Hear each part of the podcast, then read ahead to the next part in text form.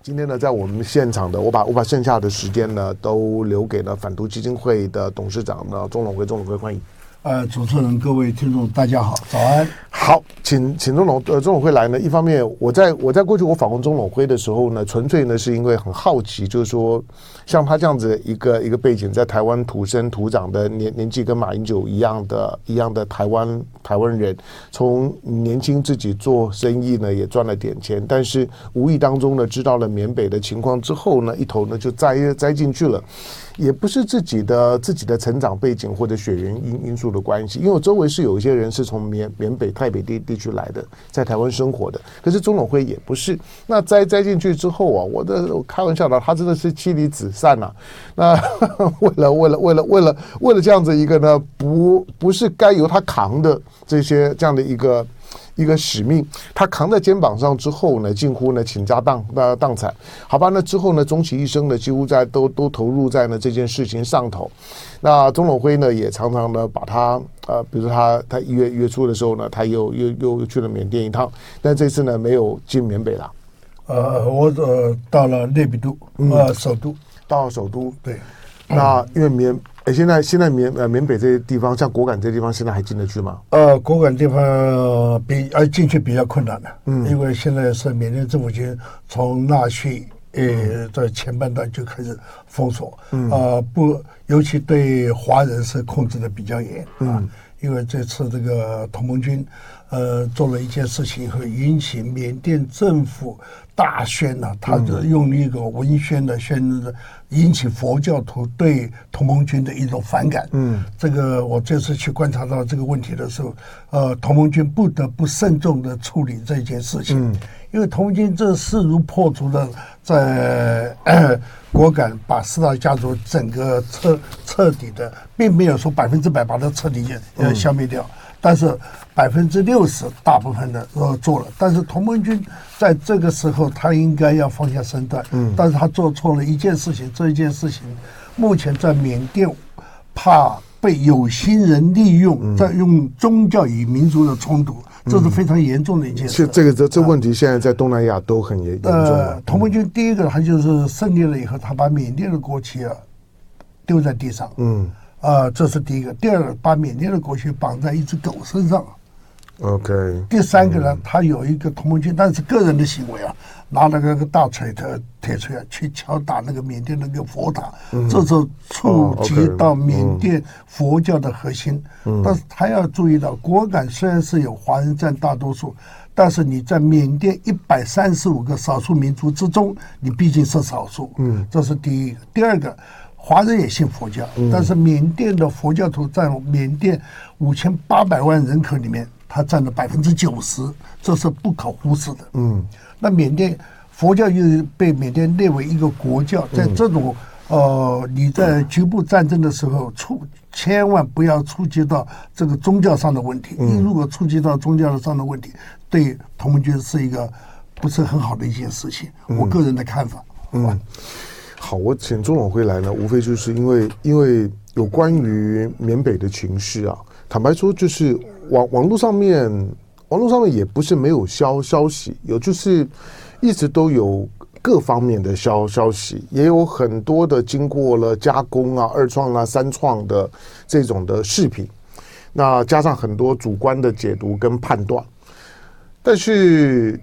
如果你就算注意缅甸的新闻啊，你都发现其实官方讯息是非常少的。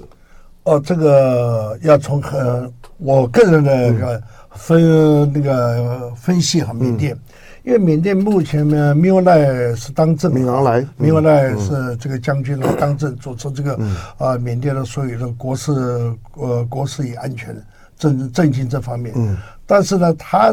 目前为什么你在缅甸，你在外面很少看到官方发这个新闻？嗯，因为敏昂莱现在面临到四面楚歌的一个状况。嗯，他除了缅北要对要对中国有一个交代，这个果敢这个地区啊，因为果敢离中国太近了，就在隔壁，就边上。他那个口岸就一个叫南伞啊，南伞口岸，这个炮弹一打就打过去，叫临沧的南伞，那个边界线就是一条线而已哈，它不是隔得很远。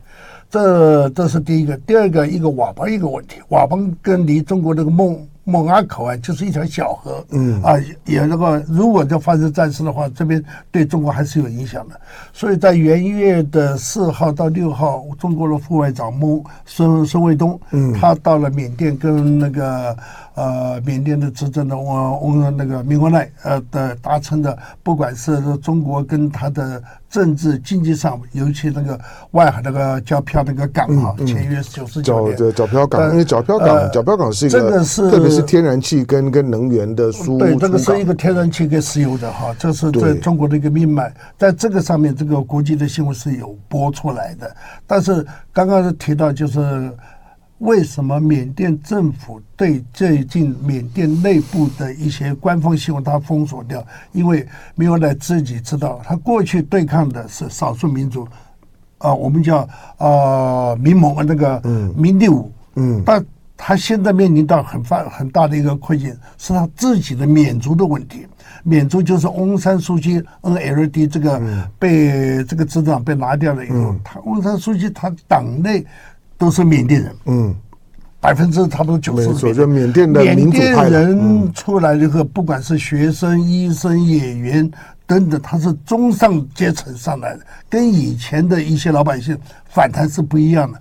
中上阶层上来以后，对敏敏昂莱这个政权是非常不利的。所以敏昂莱他希望这个讯息不要再，呃，官方的讯息再发发了，对他是不是很好的？他希望。一个内内部啊，先把果敢这个事情先控制下来，然后再跟民盟啊，这个各个民主党派啊，就自己缅族人起来的都要反抗他的，他也想稳定下来，所以不希望在舆论上、官方上，有官方的舆论上造成很多呃老百姓对他的一种反弹啊。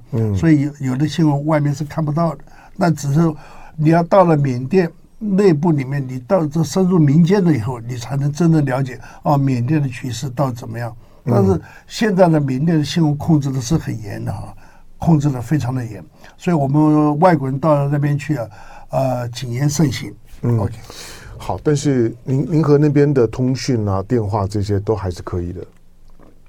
在缅甸呢，你去我们的手机的 LINE 跟微信都是可以通的，没有问题。嗯，啊，这个倒不管事。好，我们我们把它分成分成几个几个层次啊，先弄先先回到果敢，果敢的这个区域从，从从去年的十月，去年十月彭德仁，那彭彭德仁带着所谓的同盟军，然后开始呢开始呢要回国国、呃果敢。那这档背后的所有的这些有关于有关于这些呢反反诈啦，这些呢这些打打诈啦，这这这些的故事的背景呢，我们上回谈过了。那打到现在为止，到底果敢地区的战事如何？同盟军现在回到了果果敢了，果敢地区现在稳定了吗？呃，百分之我刚刚也提了，百分之六十稳定，百分之四十还不是很稳定啊，因为果敢这个的地区是。他的当地的华人啊，是他的政治、经济、文化中心啊，这是一个很大的一个城市。嗯，但这个大的城市人口并不多了，我们算一算，差不多不超过十五万人啊。但它的外围啊，有一个叫我们我们讲的叫一个南天门的一个羊龙寨啊，哈，还有一个呃一一个米线沟哈。他现在虽然把米线沟拿下来了，羊羊龙寨。米线沟离果敢只有两公里的路程，非常的近。嗯、但是缅甸政府军，呃，他控制这个南天门的这个上面，他是制高点，他制高点俯视到他整个整个贯都在他的控制范围了。那缅甸军不是不能打啊，缅甸军的缅甸的军的在国际上的势力，他陆海空军三军加起来还是差不多。要接近五十八万，嗯，他他还有一个那么大的一个军事势力的时候，他目前派在这个地方的哈，也许他的战斗力比较衰弱啊。看同盟军这么这么一下爆发起来，同盟军过去的力量不是那么大了啊，他但是他联合了那个呃若开军呢跟德昂哈这三兄弟啊联合在一起，形成了一股力量，这一股力量呢。它主要是带动其他曾经被缅甸政府去欺压的一些老百姓，一起站起来反抗，所以他得到了这样的一个呃支持。另外，他的装备呢，当然我们心知肚明，他的装备是怎么来的？不要说从山上啊、什么路上捡到，那那是不可能，那这是一种呃说辞。特定管道供应，那只能这么说了。特定管道供应，但这个管道一供应的时候，缅甸政府军就会有一点反弹。对，这个这也是好，这个这个我我我我待会再问你，就是说，因为缅甸缅甸的官方跟大陆的官方。大陆的官方看起来讲话的时候呢，还还是希望缅甸情势尽快稳稳定的。那对敏昂莱呢，或者敏昂莱的这个就就是这个军政府的体系呢，也还保持着互动。可是如果说从这些武器的系统背景来看的话，敏昂莱看也知知道啊，那个这这这是一个一个封闭的区域啊，这个封闭的区域呢，要要得到这些足以跟缅甸军政府呢，呃，在军队抗衡的武器。你管道大概就只有一个吧，其他大概都不太容易进来。那这个对于对中缅呢现在的现在的关系来讲，官方关系不会有影响吗？好，那那那我们看，那那缅甸方面呢，因为因为官方的讯息很少，可是大陆方面啊，我们除了看到看到外交部的一些的喊喊话，也没有对于缅甸情势呢有太多的。太多的琢磨报道，就都没有去描描述缅北现在的情况，所以有关于缅北现在到底是个啥样子，几乎就是在网络上面呢，大家在在在那边讲，为什么？呃，我们首先看中国为什么在这方面的表态不是这么样的，他支持哪一方？中中国中国的态度很正。很正确，就是明白的表示，这是你们内部的事情。嗯，我中国是一个大国，跟你是呃胞薄之谊啊，就是兄弟之谊。我只能希望你的呃政府执政党把你的内部的这暂时处理好。那我中国呢，永远支持你缅甸哈是一个主权的一个国家。中国在一个大国的一个外交，他是这样子处理，他不能说啊，你是他不能指挥别人，对，但是他也是呃。不，他不愿意西方国家看到他涉猎到呃东协这个国家的内政，这是一个很重要的一个一个大前提。所以，呃，元月四号，中国副外长孙卫东去的时候就表态中国的一个立场。至于当地的民地武他们的武器在一个封闭的地方怎么得到，这个非常的复杂。我当然我们今天谈的是一个果敢，那我请问一下密支那。嗯，密支那靠近中国的腾冲更里面更封闭，那密支那的他们的武器，嗯，从哪里来？也是从哪？啊，有的也不是中国制造的，嗯，不是中国制造的，但他们的武器有这么先进的，所以缅甸政府有的时候心知道，心里面知道，但是有口难言，说不出来，这是一种非常模糊的一个地带，只能这样子讲。那。有人说啊，这是呃对方的龙骨啊，或是旁边的瓦邦啊，或是从老挝过来，从泰国过来，都有可能，都有可能，都有可能。但是你要指明是哪一个确定的，那谁都不知道。嗯，但其实谁都知道，只能这样说。嗯，好，那这些的诈骗集团现在现在都都被被剿灭了吗？被击溃了吗？呃，诈骗集团目前来讲，所谓的四大家族，四大家族的诈骗集团是百分之九十九，在在果敢地区啊是被，诶几乎被剿灭掉了。嗯、但除了果敢以外，还有其他地方呢？还有其他地方呢？其他地方还有少部分，不是说没有，嗯、还有少部分。就像妙瓦底这些地方。啊，妙瓦底那边呢？因为我接触的不多，妙瓦底是克伦。嗯、啊，可能可能控制，可能跟泰国边界在控制，好好好复杂、哦。那个地方是复杂的，那个它又分成两派，它、嗯、分成基督教派，又是佛教派，嗯、所以在这个中间的时候，嗯、我们要进去，那个那个地方我进去好，我打断一下，我进个广告，广告回头之后。好哇，南昌大雪啊，在寒冷中打卡。好，来，C，书还洗，好，再来。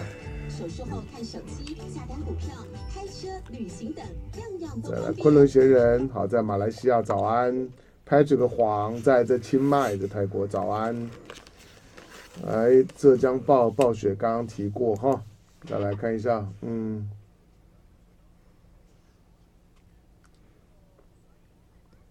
嗯，好，Jeffrey 在讲《繁花》，有有有，我还在我还在继继续在看看《繁繁花》，我知道我追剧追的很慢了，所以你不要不要，那平常又不又不追的哈，平常都都没有在在看的哈，所以所以就看喽，嗯，对，但是我我我觉得王王王王家卫胡胡胡歌的帅已经并并不重要了，而是。我觉得他把那些女人都拍的很有味道，嗯，特别是那个，特别是李李啊，叫剧剧中角色了，那个李李的那个光影，李的李李的那个光影，那那真的就上海滩的味味道。好，然后还有啥？来，好，呃，有人在在问白家白家白家现在的情况怎么样？啊，呃，白手城，嗯，对，呃。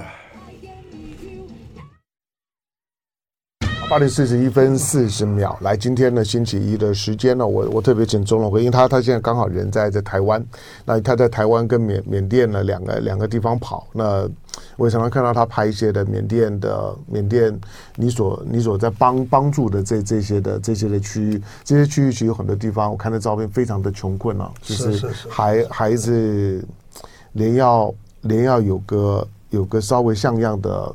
穿搭穿穿着都不可能，那个都还都还是一个非常破破烂烂、很穷困的区域。好，那这个呢，当然当然以后呢，我们再来呢，再来看怎么样可以可以可以可以可以帮忙，就帮助呢这些呢缅北的区域。好，但是我们刚刚讲到，就果敢这个地区，果敢这个地地区呢，同盟军这这次呢之所以有很高的声量，除了在军事行动上的成功之外，有很高的声量呢，就就是呢他打仗。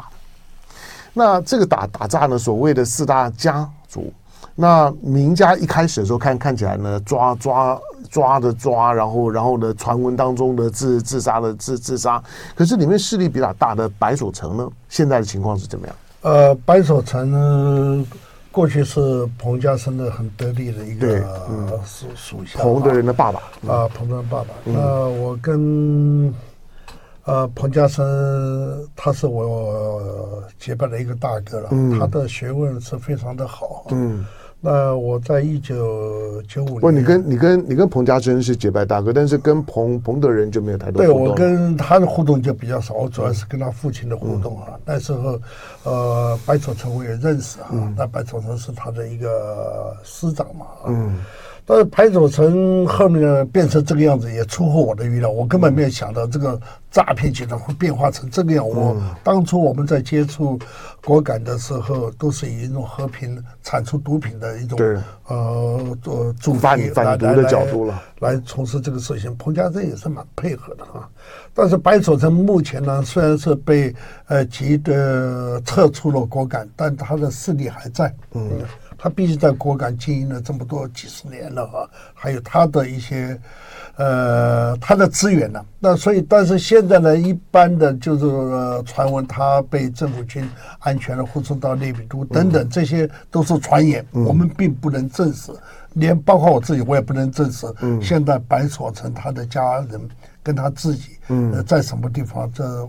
我真的就撤出果敢了，但人还活着，人还活着，他的势力还没有完全的撤出果敢，所以彭呃同盟军的彭德彭德仁在这个时候应该要好好的在处理这件事情，毕竟过去他也。对他们都是有一个有一个辈分关系嘛，嗯、看在他爸爸的份上。但是如果白楚能真的是十大恶极的话，这个是这股势力是必须要铲除的。嗯，对中国的受害的，因为诈骗受害的呃中国人民啊，是有一个完善的一个交代。嗯，好，那现在的我们再再回头看，那未来缅甸的官方对果敢。或者对同盟军会是一个怎么样的态度？因为这不是光光是彭德仁的问题啊！你刚你刚讲就是说所谓的果果敢三兄弟啊，就是这个同盟军，缅甸的国内啊，除了宗教以外，它的少数民族很多啊，然后很复杂的，它有一百三十五个少数。对，那那你你光看到就是就是他的他的我们刚刚讲的，就是说以佛教呢为中心呢所形成的一个一个所谓的霸权主义，这在呢之前罗兴亚事件当中呢可以看得出出来。从罗兴亚事件呢，这些呢少数的少数的穆斯林受到的这种的残酷的这种迫害，你就你就知道，就是说呢，一旦把佛教举得很高的时候啊，那个政治上面就不好处理了。那未来缅甸的官方会如何去处理果敢，如何去处理同盟军？呃，据我个人的观察哈。缅甸如果同盟军这次在果敢真的稳住了，嗯，缅甸政府会跟他谈一个条件的，嗯，但是这个地方就不能触及到缅甸政府的一个底线，这个地方还是你这个自治区啊，嗯，第一。我们叫第一特区自治区，还是由你彭德仁跟其他各两大家族哈啊两个两大势力，不管是若开跟德昂，你们共同经营、共同管理，毕竟是不同的民族嘛哈。那个彭德仁是一个汉族，呃，若开若开族，德昂德昂族，三个族人合起来把这块地方治理得好，缅甸政府也乐见其成，这是第一个。第二个呢？缅甸政府将来的，其实缅甸政府的外交是我蛮佩服的哈。为什么？对吧？你要知道，缅甸这个国家，它夹在两个核子弹大国中间，一个是中国，一个是印度。对。它这这么弱小的一个国家，但是它的地理位置又是这么重要。所以它在不得罪两个国家，呃，核子大国中间的时候，它要夹缝中求生存，所以它的政治的手腕，嗯，它是相当活跃。它过去毕竟是被缅甸的啊，被英国殖民，英国他们都都是英国前殖民。八十七年，他从英国那边学的很多政治的手腕，政治上的交往，所以他在不得罪两个核子的大国之之下呢，他也不断的靠近美国。也希望日本的经济整个都进来，那所以他这一进来了以后，这四个国家进来以后，他最后拉了一个国家进来，这个国家也不能忽视俄罗斯。嗯，所以五个国家的大的势力整个集中在缅甸的时候，你要知道，缅甸一个国家对付五个国家的一个外交，嗯，它是什么样的一个处理方式？所以他的外交是，我觉得缅甸政府还是蛮厉害的。嗯，他一个这么小的一个国家，他只有云南省这么大，五千还不到六千万人，他可以跟这五个国五个大国，嗯，政治、经济跟军事做一个平衡。嗯，所以缅甸将来在当他第一步，如果果敢真的稳住了，赤道家族因为诈骗而被驱逐出境，驱逐这个地方，那缅甸政府会很。愿意跟彭德仁、跟罗凯、跟德昂，嗯啊这一块地方，你好好把我管理，就跟维持第一特区、第二特区、第三特区到第四特区，嗯，相安无事，保持现状，嗯，只要不要触及我的底线，要包括这一次，呃，缅甸政府很自然的把呼办跟班弄交给佤邦的时候，有的人就看得不高兴了，嗯，而你佤邦这一次也没有支援过同盟军。谁知道没有支援过？精神上支援也是一种支援的，物质上也是，只是佤邦不能表态而已。但是这一次，呃，元月十几号的时候，缅甸政府把这两块地方交给佤邦的时候，佤邦就派了他的政协委员呃赵先生跟呃肖先生两个人就去把这块两块地方这顺利接收回来。缅甸政府呢也是希望这个这两个地方啊。呃，希望你佤邦好好的管理。嗯，那过去是我缅甸政府来管嘛，现在他看到北部有的地方对他情势不不好的时候，他宁愿丢给佤邦，你去帮我管理。嗯、那佤邦这至少在呃北部这四个特区里面，佤邦的实力是不可小看的。嗯，但是佤邦目前对缅甸政府，他有一个双方有签订的一个互不互不侵犯条约，嗯、有一个这个合作呃协议在，所以。但是同盟军在果敢发生这么大的呃动荡了以后呢，这两块地地方呢，他缅甸政府也担心也会倾向他们，所以干脆丢给佤邦由你去管好了。这、这个在我们的听起来都很奇怪哈，就是一个一个政府，那号对外呢又宣称呢，就是说缅甸呢，缅甸是一个统一的国国家。可在内部问题上面来讲，你经常看到缅甸政府好像这边让一块，那那边让一块，就是让少少数民族的这些所谓的明第五的这些力量呢，在在在管理了特定的区域，而且行行之有有年，没有事的时候呢，也相安无无事，大家呢就就这样子过，就各各各管各的。对外形式上面来讲呢，还是呢尊重呢，就是说缅甸的政府的代表性是。好，那中国呢？就是在经过了、经过了、经过了这一波的一波的缅北的冲突动乱了之后，中国上个星期我看到了，就是希望缅缅缅北的情势尽快的恢复稳定。是，那那也也也等于是在对缅甸的政府的讲话。那中缅关关系未来会是个怎么样状况？会因为这次的冲突事件受影响吗？呃，我认为这次影响不大。嗯，影响不大。这个我们我看了，但只是各部的。呃，国内的局部性的一个动乱而已，对中缅的关系影响不大。如果对中缅关系影响大的话，这一次他的中国的代表团跟缅甸政府在交漂那个港啊，他签于九十九年这个，还要开发这边。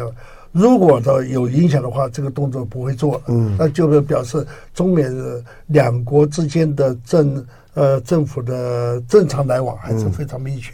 非常友好，嗯，好，因为在这个过程当中呢，一个小插曲呢，就是就是中国的中国的这个舰队，就就到到到这个红海的这个吉布地。的这个舰队在回航的时候呢，去访问了缅缅甸。嗯、那那个时候正是呢，整个缅甸的北部地区的内战呢，打得风风火火的时候。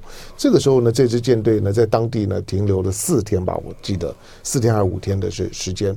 这有特别的含义吗？不，这个两个两方面来看。第一个方面就是，我中国还是支对你缅甸非常的关心，嗯，支持你缅甸。第二个就是呃，告诉当地的华华华侨，嗯。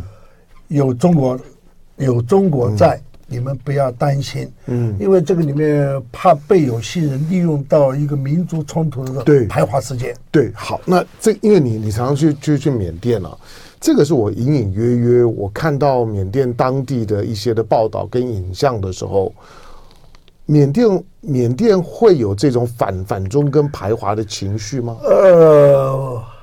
反中跟排华要分开来讲啊，嗯、要这个反中是反中，排华是排华哈。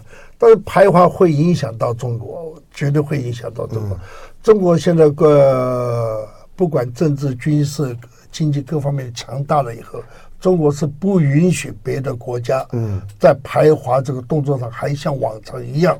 某些国家对排华都是。尽量杀这个华人，中国是不允许的。嗯，啊，中国站在一个大国，站在一个中华民族的一个立场上的话，他有有义务去保护在海外的华人。但是排华呢，是中国也密切在注意到，因为排华都是一个民粹主义嗯引发的。那这一次呢，呃，拿入果敢事件，果敢事件以后。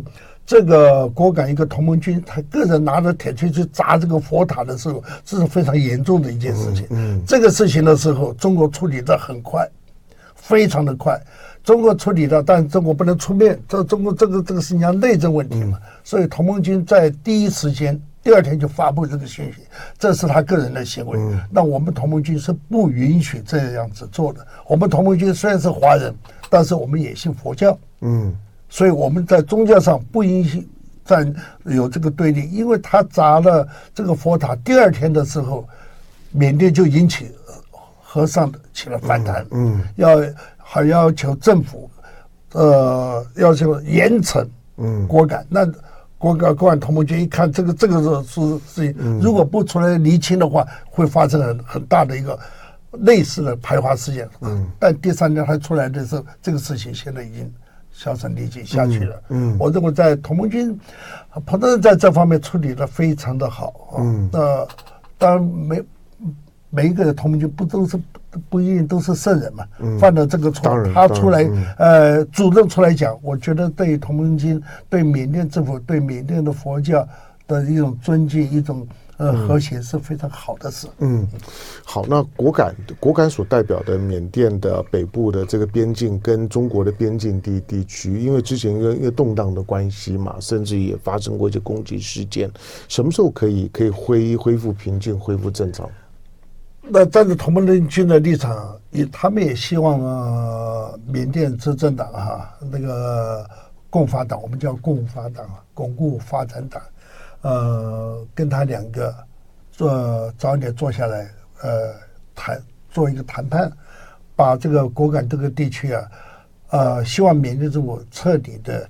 呃，表态支持同盟军在这方面把这个诈骗集团驱逐啊，啊，该抓的抓，该告那个该判刑的这等等的，呃，给不管跟缅甸跟中国有个交代以外，这个地方缅甸同盟军希望早点恢复这和平。